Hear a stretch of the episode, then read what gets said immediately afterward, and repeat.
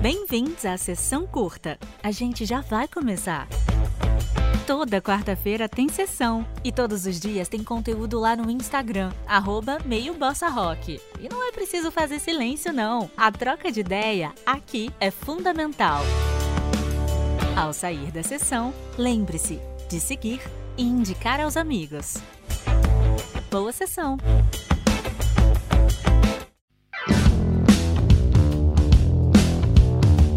Olá, personas! Tudo bem? Eu sou Carol Serra e essa aqui é a sessão curta. Hoje eu vou trocar uma ideia de Carol para Carol ou de Carolina para Carolina. A Carol tem vários projetos premiados, como o documentário Mil Carolinas, Um Brasil, e o seu roteiro de Duda foi premiado com incentivo para ela tirar do papel e realmente realizar esse curta. Eu vou conversar com a Carolina Lobo, barra Carol Lobo, que é geminiana e cria micro-revoluções por onde passa. Ela tem uma energia bem solar, incrível e tem 1.249 projetos por dia. Carol Lobo ou Carolina Lobo, eu não sei. Eu te amo como, Carol? Então, se, se, a conversa fosse há dois meses, seria Carol Lobo. Mas ah. eu estou numa crise existencial, pandêmica, apocalíptica, né? Então ah. eu resolvi que eu ia começar a assinar tudo como Carolina Lobo. Porque esse é meu nome e eu acho que eu sempre tentei dar um ar mais divertido, um ar mais espontâneo para o meu nome, para parecer que eu não sou tão séria assim, sei lá mas eu sou Carolina e eu quero começar a assinar exatamente quem eu sou, assim, de corpo e alma, sabe? Aí eu fui tentar um mestrado agora em julho, que também era o sonho da minha vida. Eu falei, eu não vou assinar esse projeto como Carol Lobo, vai ser como Carolina Lobo. E aí agora é isso. É o que sou. E sabe que, assim, esse nome é muito bonito. Não é porque é nosso nome, não. Não é uma rasgação de seda pra gente. Mas Carolina é um nome muito bonito. E eu sempre pensei isso. Tipo, Carol é tão, é tão divertido, Carol, é tão oitava série, né? E assim, Carolina Exato. é uma coisa tão maravilhosa. Quando eu escuto alguém me chamar de Carolina, dá até aquele assim, um slow motion, assim, sabe, para olhar. Exatamente. Parabéns, parabéns pelo seu nome, viu? Parabéns, Paradosa, parabéns, Paradosa. Esse nome é sonoro, é, tem música pra gente. Então, tem, assim, milhões. Carol, eu quero que você conte um pouquinho da sua trajetória no cinema, porque você já fez bastante coisa.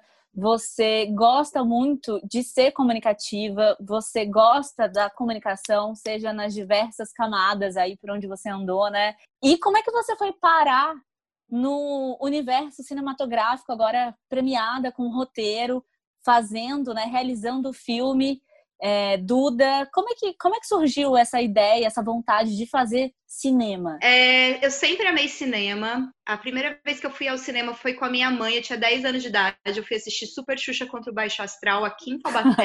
eu sou de São José, mas eu assisti aqui em Taubaté. E esse momento mudou a minha vida, porque assim, pela primeira vez eu vi um filme em tela grande. Pela primeira vez eu vi um vilão, Guilherme Caran, sensacional. Clássico, é, né? Classiquérrimo, assim. Eu falei, gente, é isso, cara. Tudo aquilo que eu já li, as histórias que me contaram, alguém conseguiu colocar tudo isso em imagem, é sensacional. Daí, depois disso, eu comecei a escrever várias histórias para filmar. Minha mãe comprou uma, uma, uma filmadora JVC na época para poder fazer meus filmes e tal. Mas a hora que eu falei que eu queria fazer isso de faculdade, os meus pais falaram: e o meu pai, assim, foi um cara que sempre investiu na minha educação. Então, é, existia a cobrança do retorno. Você tem que retornar. Uhum, Ele queria sim. que eu fizesse direito. Porque Nossa. eu me comunicava muito bem, eu escrevia muito bem. E aí eu falei, olha, não, não vou fazer direito, não posso não fazer cinema, mas então eu vou fazer um meio termo, eu vou fazer letras. Então, fiz pós-graduação em literatura e cinema. Eu e o Márcio, a gente começou a namorar. O Márcio tinha uma empresa de casamento. E ele falou: Meu, você não quer escrever os roteiros dos ensaios dos casamentos? Porque daí a gente faz uns vídeos com começo, meio e fim, umas coisas que têm significado, né? Daí eu entrevistava a noiva e o noivo e criava um roteiro de cinema baseado em algum filme que já existisse. Foi muito, foi muito sucesso. Só que daí eu engravidei da Maria Flor. Acabei saindo da JHC em 2015 porque eu ia dar aula, cuidar de criança e eu ainda tive depressão pós-parto. E aí a JHC acabou, na verdade. E eu conheci Beth Costa em 2015. Beth entrou na mesma escola para dar aula que eu.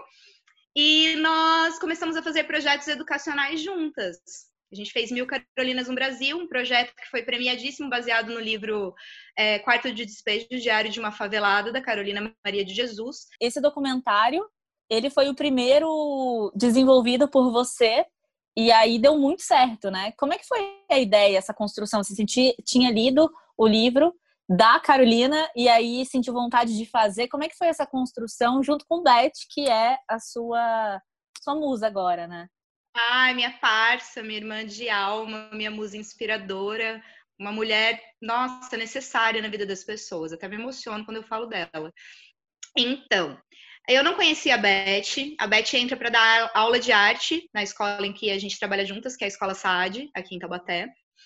E a Beth, anos antes, ela tinha feito um projeto social e artístico na favela do Borel, no Rio de Janeiro. Ela morou por um ano na favela, fazendo um projeto. É, e quando ela volta, ela volta pensando, eu tenho que conseguir fazer com que alunos, né, pessoas privilegiadas consigam entender a realidade do outro para tentar transformá-la de alguma forma. Então, quando ela entra no SAD, ela entra querendo fazer um trabalho social de conscientização da realidade dos excluídos, dos marginalizados na cidade de Taubaté. Para tanto, ela usa como literatura de, de sensibilização Carolina Maria de Jesus. Os alunos leram, fizeram documentários dentro dessas temáticas, divididos em grupos dentro dessas temáticas. Eles desenvolveram o roteiro do documentário, o argumento comigo, e também a parte de filmagem comigo, né? De é, enquadramento, de câmera, edição. E eles também fizeram com a Beth é, esculturas em tamanho real de cenas do livro com material reciclável. A gente exibiu os documentários dos alunos, foi um sucesso, nananã, vambora, vambora. Só que nós não contávamos com o plot twist, que é o seguinte. o, é, a Primavera dos Museus, que é um evento né, do IFAM, que, que é um, um, um, órgão nacional de museus, entrou em contato com o Museu de Taubaté, Histórico de Taubaté, falando que viu nas redes sociais, na internet, a exposição Mil Carolinas no Brasil. Nossa, a gente legal. ia ficar É, não, foi muito legal. A gente ia ficar lá três semanas, e aí o IFAM pediu para a gente ficar lá até o final de outubro, para Taubaté se tornar um ponto de visitação do IFAM. Uhum. Só que para a abertura, eles queriam um documentário. E a gente tinha o documentário dos alunos, que por mais que tivesse sido filmado com todo o apreço, com todo o cuidado, a câmera ficava de ponta cabeça, eles falavam no meio, a iluminação estava ruim, o áudio estava péssimo. Não tinha como compilar e transformar num documentário é, de qualidade estética mesmo, porque de, de conteúdo estava fantástico. Eu falei, Beth, se a gente fizesse o documentário? E aí, em um mês, a gente gravou é, esses quatro eixos temáticos com várias pessoas em Taubaté que passaram por realidades semelhantes da Carolina Maria de Jesus, para mostrar que ainda existem muitas Carolinas no Brasil. Se as pessoas quiserem assistir, como é que faz? Onde ele está? Vocês podem jogar no YouTube Mil Carolinas no Brasil e vai aparecer o documentário de uma hora e nove minutos, a versão compilada de dez minutos também. E a gente ganhou um prêmio de direitos humanos com ele, Cinema e Direitos Humanos no Conectas que é uma ONG de direitos humanos filiada à ONU. Então, assim. Nossa, que demais, cara. É, não, é, é, loucura, sabe? E aí eu vi que, tipo, peraí, eu acho que eu realmente sei, sei contar a história, cara. Aquele negócio que eu fazia nos casamentos, aquele negócio que eu fazia quando eu era criança, aquilo que eu acreditei em algum momento da minha vida que era o meu propósito de vida, talvez seja de onde veio a vontade também de falar assim, ah, agora eu tô me sentindo mais segura? Acho que foi desse lugar mesmo, né? Tô me sentindo mais segura, consegui fazer aqui, acho que vou tirar aqueles papeizinhos, aqueles roteiros que estavam na gaveta e vou mostrar e vou me inscrever pro, pro Gato Lab? Foi aí que você decidiu, então, mostrar o seu roteiro? Ah, muito boa essa pergunta. Então, depois de Mil Carolinas no Brasil, e de eu perceber que o meu propósito realmente era contar histórias por meio de palavras ou imagens, eu comecei a escrever para o teatro. Então, eu fiz uma peça chamada Luiz Gonzaga, Rei do Baião, com a Alessandra Baraldi. Aí eu fui até o, o Museu da Loucura em Barbacena para conversar com os sobreviventes. A gente foi para o Rio de Janeiro, é, no Museu do Inconsciente, que é o Museu Nise da Silveira. A gente foi até o Hospital Psiquiátrico, onde a Nise trabalhou, para montar esse projeto. Em 2016 a gente faz Mil Carolinas no Brasil, 2017 Elogiou Loucura, 2018 uhum. Sem Saída. Tá? Então eu fico dois anos trabalhando com o tema da loucura 2000 uhum. e 2017, 2018. E o Sem Saída, ele ganhou muitos prêmios também. Ele ganhou um prêmio de teatro, ele ganhou um prêmio, eu não lembro o nome dos prêmios. Ele ganhou um prêmio em Ubatuba de melhor espetáculo. Então, assim, a gente foi ampliando os espaços. E aí, ano passado, se eu falasse alguma coisa sobre mim, e se eu realmente uhum. contasse uma história inspirada em algo muito pessoal, será que as pessoas também iriam ouvir? Eu fiquei com isso na cabeça. E aí, quando surge o Gato Lab, que o meu amigo Geraldo Maciel mandou para mim no último dia de inscrição, e eu fiquei tipo, meu. Uau! É, eu nem sabia que existia. É, mas assim, eu fiquei apaixonada, eu achei espetacular. Ele falou, Carol, se inscreve, meu, você tem 355 ideias. Eu falei, eu não sei se eu vou escrever, porque aqui eu queria escrever é muito pessoal e eu não sei se as pessoas vão entender o que eu, o que eu tenho para contar, eu não sei se as pessoas vão, vão comprar a minha ideia, eu não sei se as pessoas vão ficar é, com preconceito, porque eu falo da depressão pós-parto, mas não de uma maneira dramática, nem de uma maneira romantizada, mas de uma maneira muito pesada, que é através do terror. Uhum. Aí, quase que eu não me inscrevo, olha como as coisas estão encaixadas. Eu estava fazendo um curso com a Marcela na Mastershot de interpretação para câmera e ela acabou fazendo uma meditação com a gente que veio tudo à tona da, da depressão pós-parto. Eu chorei, eles filmaram, se um dia eles jogarem isso, eu vou ficar muito chateada. Eu chorei louca, eu não conseguia parar de chorar, não conseguia parar de chorar, foi uma catarse. E aí, quando eu cheguei em casa, eu falei, eu vou me inscrever, eu vou me inscrever com esse projeto, porque precisa ser dito. A temática hum. do, do seu roteiro é, é contar sobre esse seu processo de depressão pós-parto, né? Como é que foi, assim, você desenvolver? Você já tinha esse, esse roteiro meio que pronto quando você foi se inscrever? Você desenvolveu na imersão ou você já tinha ele meio que, tipo, meio pronto, sabe? Ideias do que você queria fazer. O roteiro é, voltado pro terror, você já queria, né? Isso já era uma coisa clara na sua cabeça. Sim, eu amo filmes de terror. Eu gosto da tensão. Porque tem a ver com, com catarse mesmo, né? Gera uhum. sensações internas que, que você tira, você expurga algumas coisas de dentro de você no terror. Uhum. E aí eu queria muito levar é, o terror, que é você ter uma noite insone sozinha, porque o seu marido tá dormindo, porque as pessoas acham que é sua obrigação como mãe cuidar da criança sozinha, entendeu? É, você não consegue dormir, você não tem mais noção é, se você está acordada, se você está dormindo, o que é realidade, o que é ficção da sua cabeça. A mulher é vítima, mas é, é vai um pouco além. Ela é vítima, mas ela também é a protagonista e ela tem direito de contar essa história. Ela não tem que ficar uhum. na posição passiva de, de se vitimizar. Ela tem que ser ativa e contar a história e mostrar para as pessoas que é um terror. E o cinema é perfeito para isso. Você trabalha bastante então com essa coisa de sinestesia, dessas sensações. E como é que foi é, costurar um roteiro, né?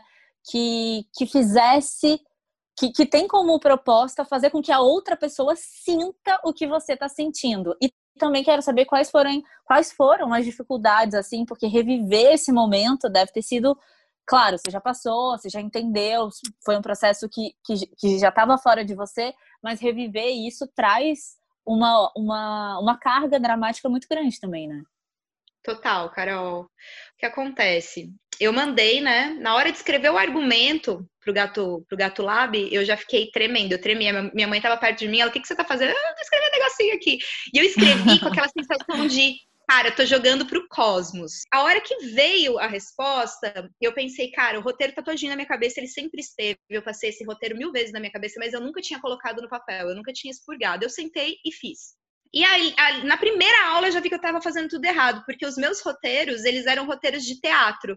E o roteiro do, do Mil Carolinas no Brasil foi um roteiro de documentário. Então é muito mais um passo a passo do que um roteiro é, com, com, com fala, com tudo. Não existe isso num roteiro de documentário.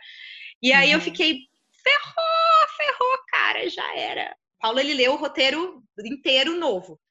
Uhum. Foi isso que aconteceu. Aconteceu lá. Eu, ficava, eu fiquei muito louca. Eu falei, eu tenho que entregar esse roteiro para esse homem ler no domingo de manhã.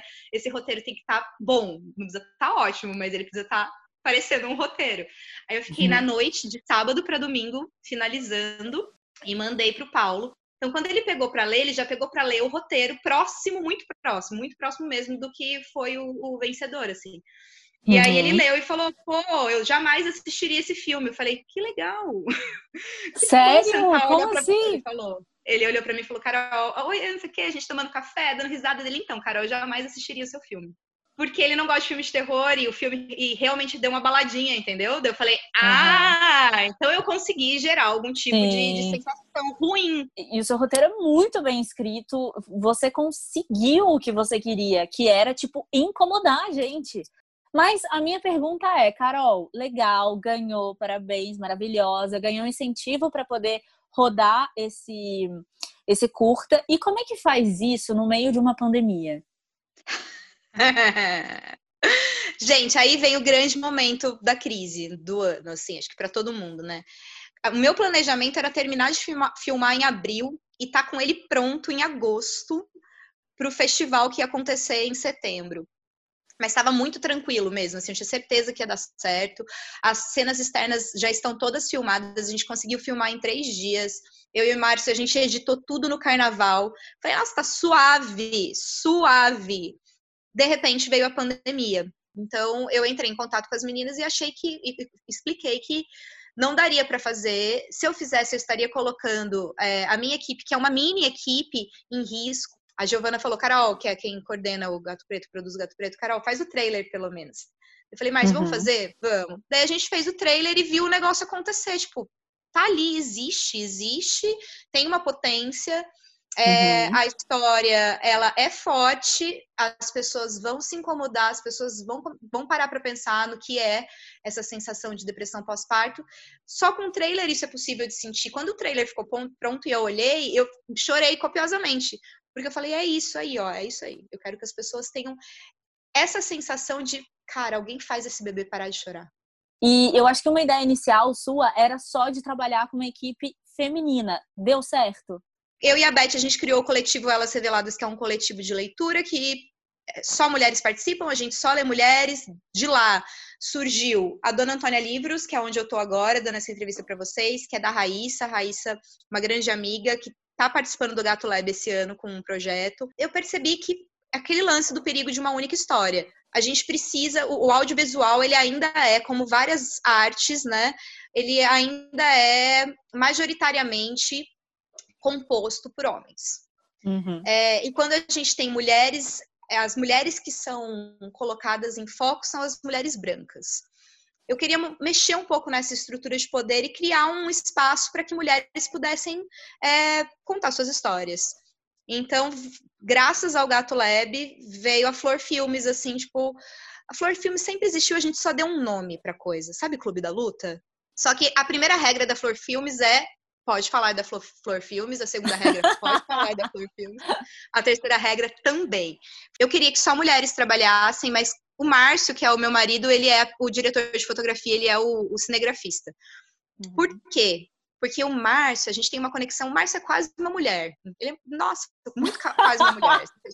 muito. Ele mesmo fala. Eu falo uma coisa, ele filma exatamente o que eu tinha imaginado, Ai, sabe? Que demais, que companheirão. Até porque também, fazendo parte desse projeto, ele viveu com você tudo isso. Então, ele Sim. tá numa sinergia ali que faz parte de tudo, né? É, eu não quero é, taxar e falar, não, vai ser sempre só mulher, porque eu acho que a revolução acontece quando a gente une todo mundo, certo? Uhum.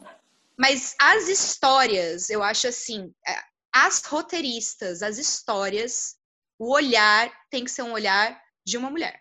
Eu queria que você falasse sobre algumas mulheres que foram importantes para você nesse processo, assim. Cita umas quatro, não sei, se você tiver mais, Geralmente eu coloco esse número 4 porque eu acho ele bonito. Bom, um dos grandes marcos da minha vida foi quando eu tinha 10 anos e eu tava assistindo o Oscar e eu vi a Ana Paquin ganhar como melhor atriz coadjuvante pelo filme O Piano. E aquela uhum. cena de uma menina com a minha idade subindo no palco e ganhando o Oscar me deixou extasiada. Eu falei, cara, isso é sensacional. Eu não tô acreditando que uma criança, uma menina, né, de 10 anos pode ganhar o Oscar. E, e foi lindo. E naquela época foi pelo filme O Piano. Eu fui assistir com a minha mãe depois do filme, eu fiquei impressionadíssima. E fazendo pós-graduação em literatura e cinema, eu descobri que é, dire... que é uma diretora. É a é. Jenny Campion, e ela concorreu como melhor diretora naquele ano. Ela não ganha, mas ela concorre. Gosto muito, assim, sou apaixonada por ela e pelo piano, pelos outros filmes. É, tem uma, uma diretora que é uma diretora brasileira, que quando a gente fez Mil Carolinas no Brasil, a gente se inspirou muito no curta-metragem dela sobre Carolina Maria de Jesus, que ganhou alguns prêmios, que se chama Jéssica Queiroz. Jéssica Queiroz é uma diretora de São Paulo, da periferia de São Paulo. Ela é uma mulher preta é, e ela fez Vidas de Carolina, que é um documentário sobre catadoras de lixo em São Paulo é um curta documentário.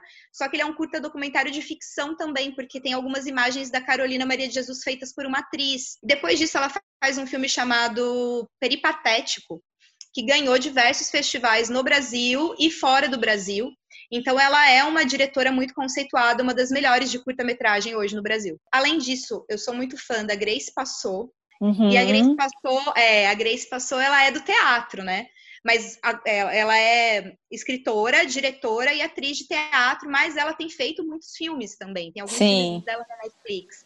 E a forma como ela trata a palavra, o jeito que ela coloca a palavra no corpo e em imagem, é quase uma meditação, assim. O que ela faz ali é, é, é, vai além do que a gente conhece na, em questão de atuação e de imagem. Ela é fantástica.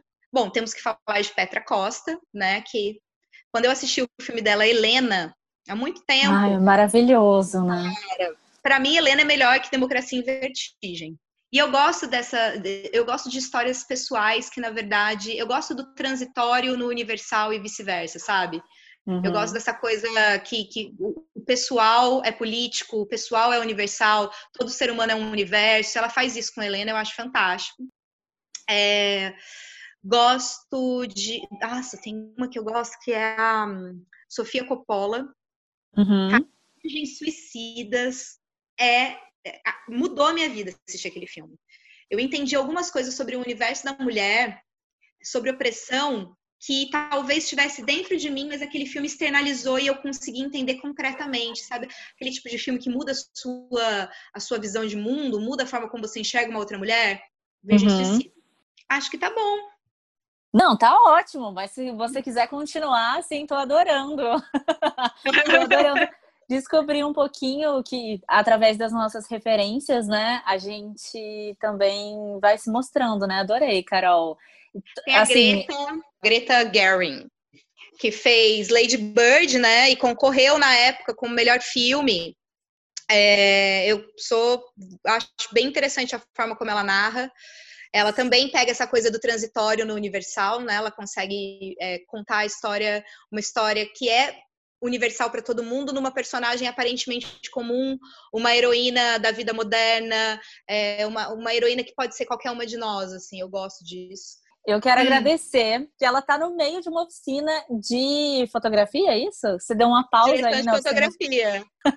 Foi muito gostoso. Eu, eu também adorei. E você sabe que eu te admiro. Você. Eu senti uma conexão também muito grande com você. E isso é muito bom. Eu não sinto isso com muita gente. Eu não sei se isso é bom ou não, mas eu, eu gostei muito. Eu torço muito por você. E eu tô louca para poder, de fato, contribuir muito com o Duda e assim, pode contar comigo, sabe? Ah, maravilhosa. Eu agradeço a oportunidade. Essa pessoa, ela merece todo o meu carinho, todo o meu afeto, todo o meu respeito. E é tudo isso que eu sinto por você. Ah, gente, que demais, adorei. Obrigada, Carol, de verdade. E aqui é, a gente já tem essa conexão, né? Sempre quando você quiser falar sobre alguma coisa, quando você quiser indicar alguém, já que você está trabalhando com mulheres fantásticas, com pessoas fantásticas. Maravilhosa. Muito obrigada, gente. Força para nós. A gente segue lado a lado. Que carinho essa entrevista, Carol. Eu amei. Eu espero que logo mais a gente possa se abraçar, celebrar juntas todas as nossas conquistas, de verdade. A Carol falou sobre muita coisa aqui, deu muitas referências, falou sobre seus filmes favoritos. E se você perdeu alguma coisa, entra lá no nosso Instagram, meiobossarrock. Lá eu coloquei tintim por tintim tudo que a Carolina Carol Lobo conversou com a gente. Não deixem de comentar nas publicações, tá? Não deixa de compartilhar também e principalmente de consumir conteúdos independentes. Se você quiser conversar comigo, vai lá no meu Instagram, @carolina_serra_b. Eu vou adorar te conhecer, viu? Beijo, boas vibrações e até a próxima sessão. Ventura Produções.